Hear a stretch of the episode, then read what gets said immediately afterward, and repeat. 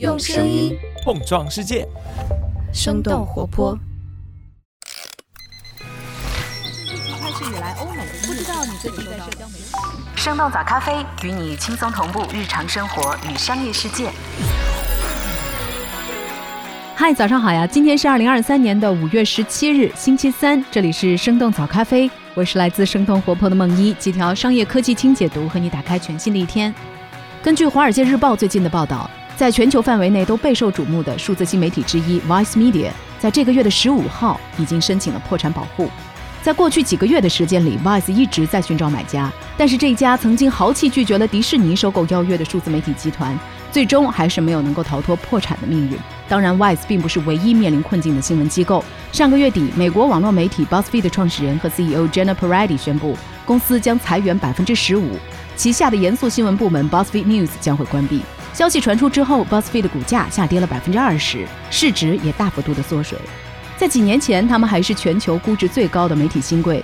BuzzFeed News 和 Vice 都曾经被视作是新闻行业的未来，《纽约时报》等等传统新闻机构的威胁。而现如今，曾经的行业先驱却在面临关停甚至是破产的困境。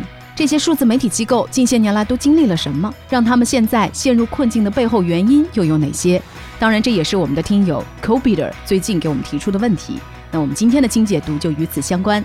在这之前，我们先来关注几条简短的商业科技动态。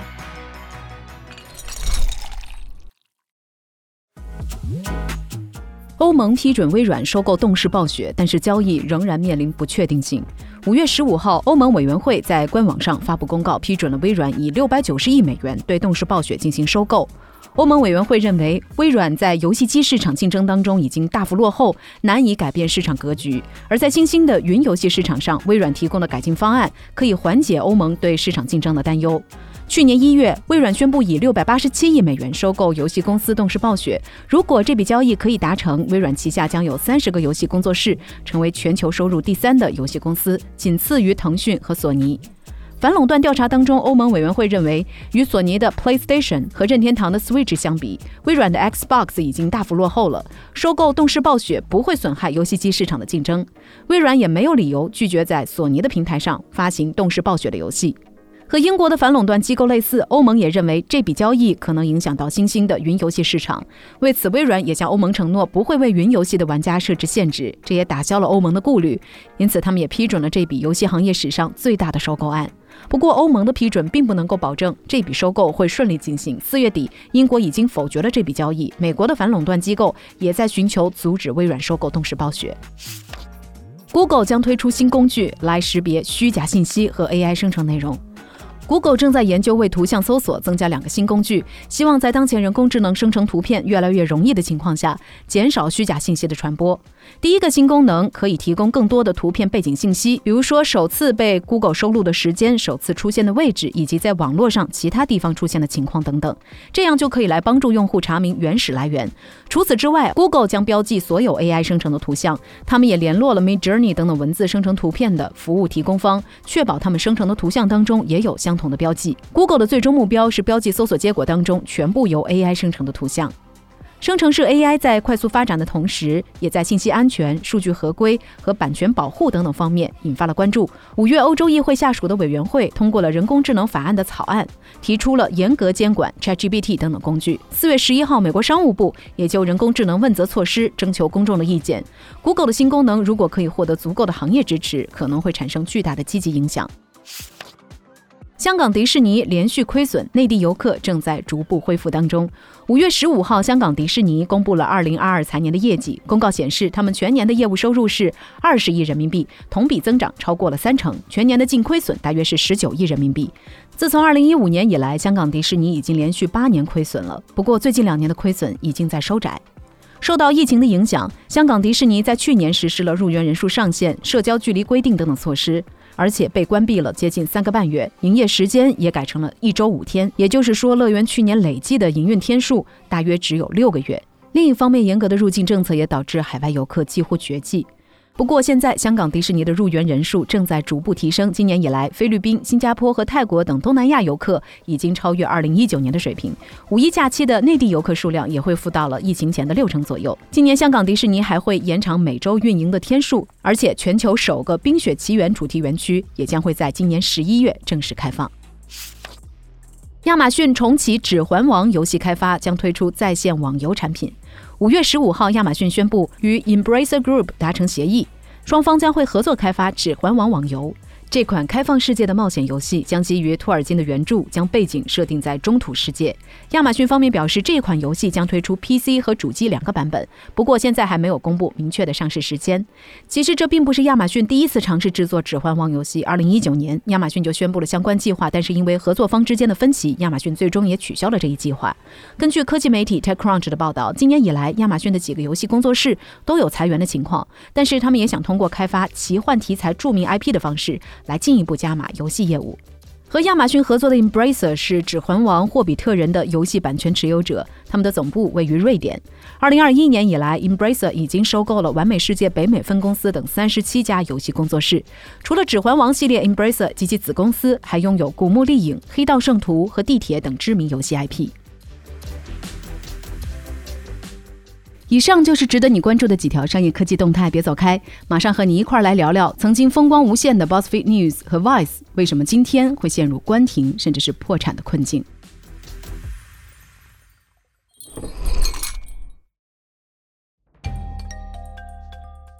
欢迎来到今天的清解读。最近几个月来，美国的许多媒体机构都传出了裁员的消息，拥有 The Verge 和 New York Magazine 的 Vox Media 解雇了百分之七的员工。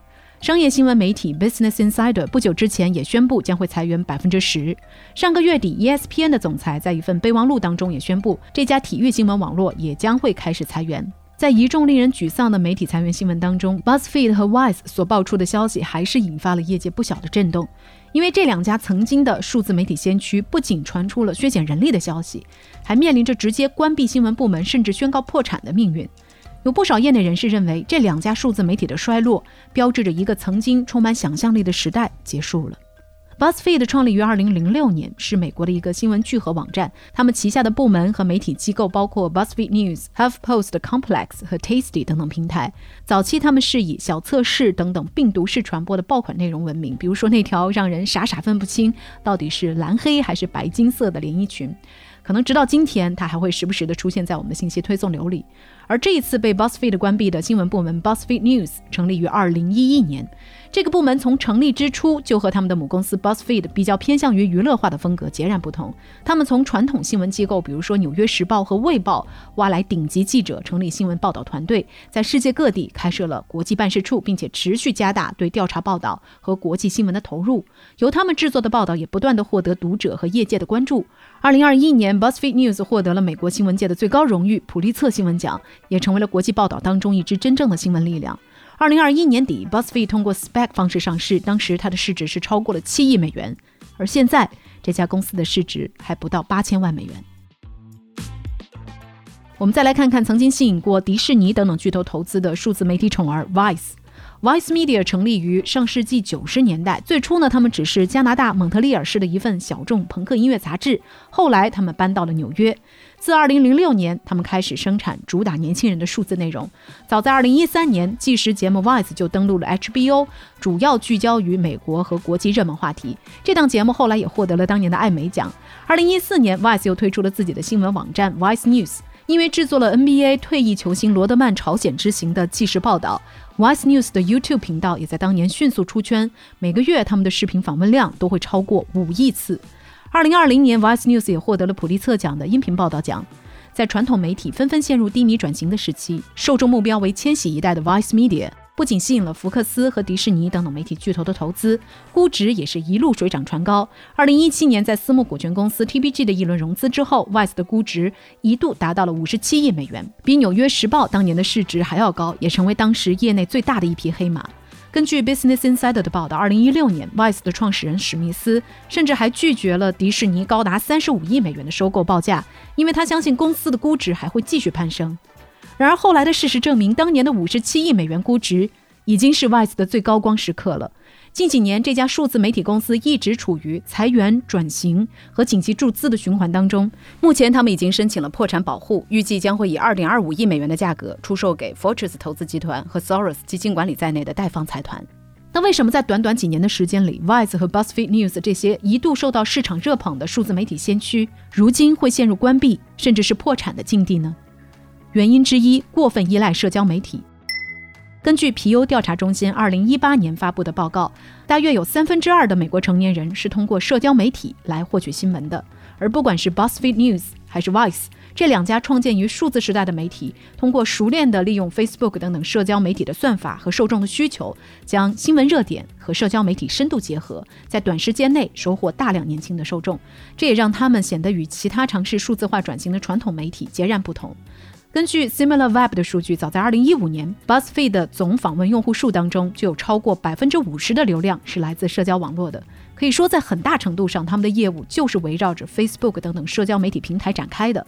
这放在十几年前来看，似乎是一个非常明智的选择。但就像 BuzzFeed 创始人 Jenna Parady 最近所承认的那样，Facebook 并不是他们的朋友。虽然很长时间以来，人们都认为社交媒体对政治进程的影响是积极的，但是在特朗普当选美国总统之后，Facebook 就成为了传统媒体和社会舆论重点炮轰的对象。许多观点认为，社交媒体对平台内容的把控既不重视也不节制，任由假消息和偏见信息影响人们的选择和判断。面对潮水般的指责，Facebook 的回应就是开始逐渐改变算法。一方面优先你的朋友和家人的信息，另一方面就在削减站外的新闻链接。那随之而来的就是无数在线新闻网站的流量大幅下降。在宣布关闭 BuzzFeed 的美国新闻业务时，创始人 Parady 表示，BuzzFeed News 是一家社交媒体生态系统公司。现在这个生态系统消失了。原因之二，广告收入大幅减少。在通货膨胀、供应链短缺、美联储加息等等多重因素的影响之下。科技和媒体市场近些年来也在迅速的冷却，就连 Google 和 Meta 这种数字广告巨头都在紧缩开支，那规模更小的网络新闻媒体自然也就难逃一劫。市场调研公司 US Ad Market Tracker 的数据显示，去年下半年美国广告支出连续六个月下滑，去年年底更是同比减少了百分之十二。世界广告联合会的一项调查显示，有将近四分之三的广告主都表示，经济下行会影响到他们今年的广告投放。所以，从像 NPR、CNN 这样的老牌媒体到 Vox Media、Insider 等等新兴媒体，在过去的半年时间里，几乎所有的媒体都经历了不同程度的裁员。在这样的背景之下，严重依赖广告收入的新媒体公司就成为了最先倒下的受害者。BuzzFeed 选择断臂求生，关闭早就被投资人认为拖累公司盈利的严肃新闻部门 BuzzFeed News。而持续多年亏损的 Vice，尽管从2019年开始就计划着要扭亏为盈，但是他们却从来没有实现这一目标。他们收购来的业务也出现了营收下滑的问题。现在面对现金流的断裂，也只能无奈宣布破产。加州大学洛杉矶分校研究技术和媒体的研究员 Courtney Rash 表示，数字媒体机构希望利用社交媒体来接触受众，但是科技公司最终控制了数字广告的基础设施，将大部分的广告收入囊中。随着广告支出的萎靡，重创媒体和科技行业这个问题在今天变得更加明显。原因之三，不具备可持续的独立商业模式。BuzzFeed News 和 Voice Media 等等数字媒体在过去十年里，其实一直在努力建立一种可持续的商业模式。BuzzFeed 原本希望高品质的调查新闻能够提升网站的形象，进而带来稳定的品牌广告，但是结果似乎相反。调查新闻部门的努力成果，往往会被淹没在主站的流言八卦和拼凑式的信息内容里。脱胎于 BuzzFeed 病毒式传播的起家模式，也让 BuzzFeed News 总是很难提升在读者心中的可信度。再来看 Vice，刚才我们也提到，Vice 是从一本小众朋克杂志起家的。虽然他们后来也发展成为了一家数字媒体集团，但是他们的内核仍然和青年亚文化相关。而所谓的亚文化的特点，就是包括边缘性和实验性的内容。而这部分特点也使得这些新兴的数字媒体机构和新闻的严谨性产生了一种相对疏离的关系。这种疏离状态使他们既不能够像彭博社或者是华尔街日报等等有着明显差异化优势的传统严肃媒体一样，通过付费墙来向读者收费保证收入，也无法像 NPR 这样的非盈利媒体机构采取读者捐赠的模式。再加上新闻报道的成本远高于两家创始人的预期，于是当整个外部经济下行，大厂不再提供资金支持，广告市场也出现萎靡时，数字媒体脆弱的商业模式就变得更加不堪一击。其实，不管是 Vice 还是 BuzzFeed News，他们螺旋式下跌的背后，不仅是这些机构自身的经营问题，更是整个媒体行业面临趋势转变的体现。BuzzFeed News 的前任新闻主编、数字新闻网站 Semaphore 的创始人 Ben Smith 表示，社交媒体和新闻之间紧密连接的时代结束了。而 Semaphore 的另外一位记者 Max Tenny 也在文章当中总结到。二零一零年代，社交网络对新闻消费的影响，已经随着 Facebook 上新闻内容的减少和 Twitter 被马斯克收购之后的崩坏而减弱。今天的新闻媒体似乎正在回到二零零零年初的状态，也就是网站、博客和小众 newsletter 逐渐兴盛。也就是说，如何和读者建立一种更加直接的关系，已经成为今天新闻行业的当务之急。那聊到这儿，我们也很想来问问你。你现在每天获取新闻信息的主要渠道是否也在发生改变呢？除了看公众号和听播客，你还会使用哪些平台和渠道来获取信息呢？欢迎大家在我们的评论区一块来分享吧。这就是我们今天的节目了。我们其他的成员还有监制泽林、监制一凡、声音设计 Jack、实习生 Aurora。感谢你收听今天的生动早咖啡，那我们就下期再见。